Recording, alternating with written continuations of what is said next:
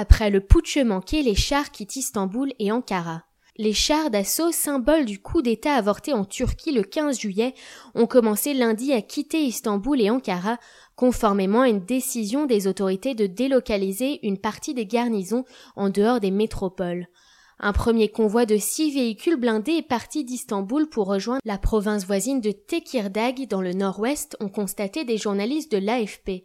Un autre convoi de huit blindés a quitté Ankara à destination de Kankiri, à 150 km plus au nord, a rapporté l'agence de presse pro-gouvernementale Anatolie. Cette opération qui concerne plusieurs garnisons militaires de ces deux villes continuera durant toute la semaine, a précisé l'agence. La base militaire d'Akinchi, dans la banlieue d'Ankara, d'où ont décollé des avions de chasse et des hélicoptères pour bombarder plusieurs sites à Ankara, dont le Parlement et l'entrée du palais présidentiel, sera aussi fermée, avait annoncé le premier ministre Binali Yildirim. Dans la nuit du 15 juillet, un groupe de militaires basés à Ankara et Istanbul ont tenté de renverser le régime du président Recep Erdogan.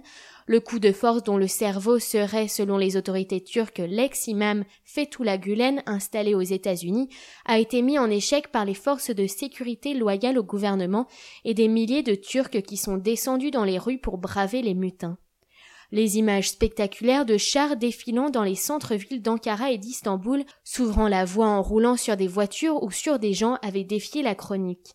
Des manifestants s'allongeant sous les chars et d'autres montant sur des blindés pour les empêcher d'avancer tournent depuis en boucle sur les chaînes de télévision.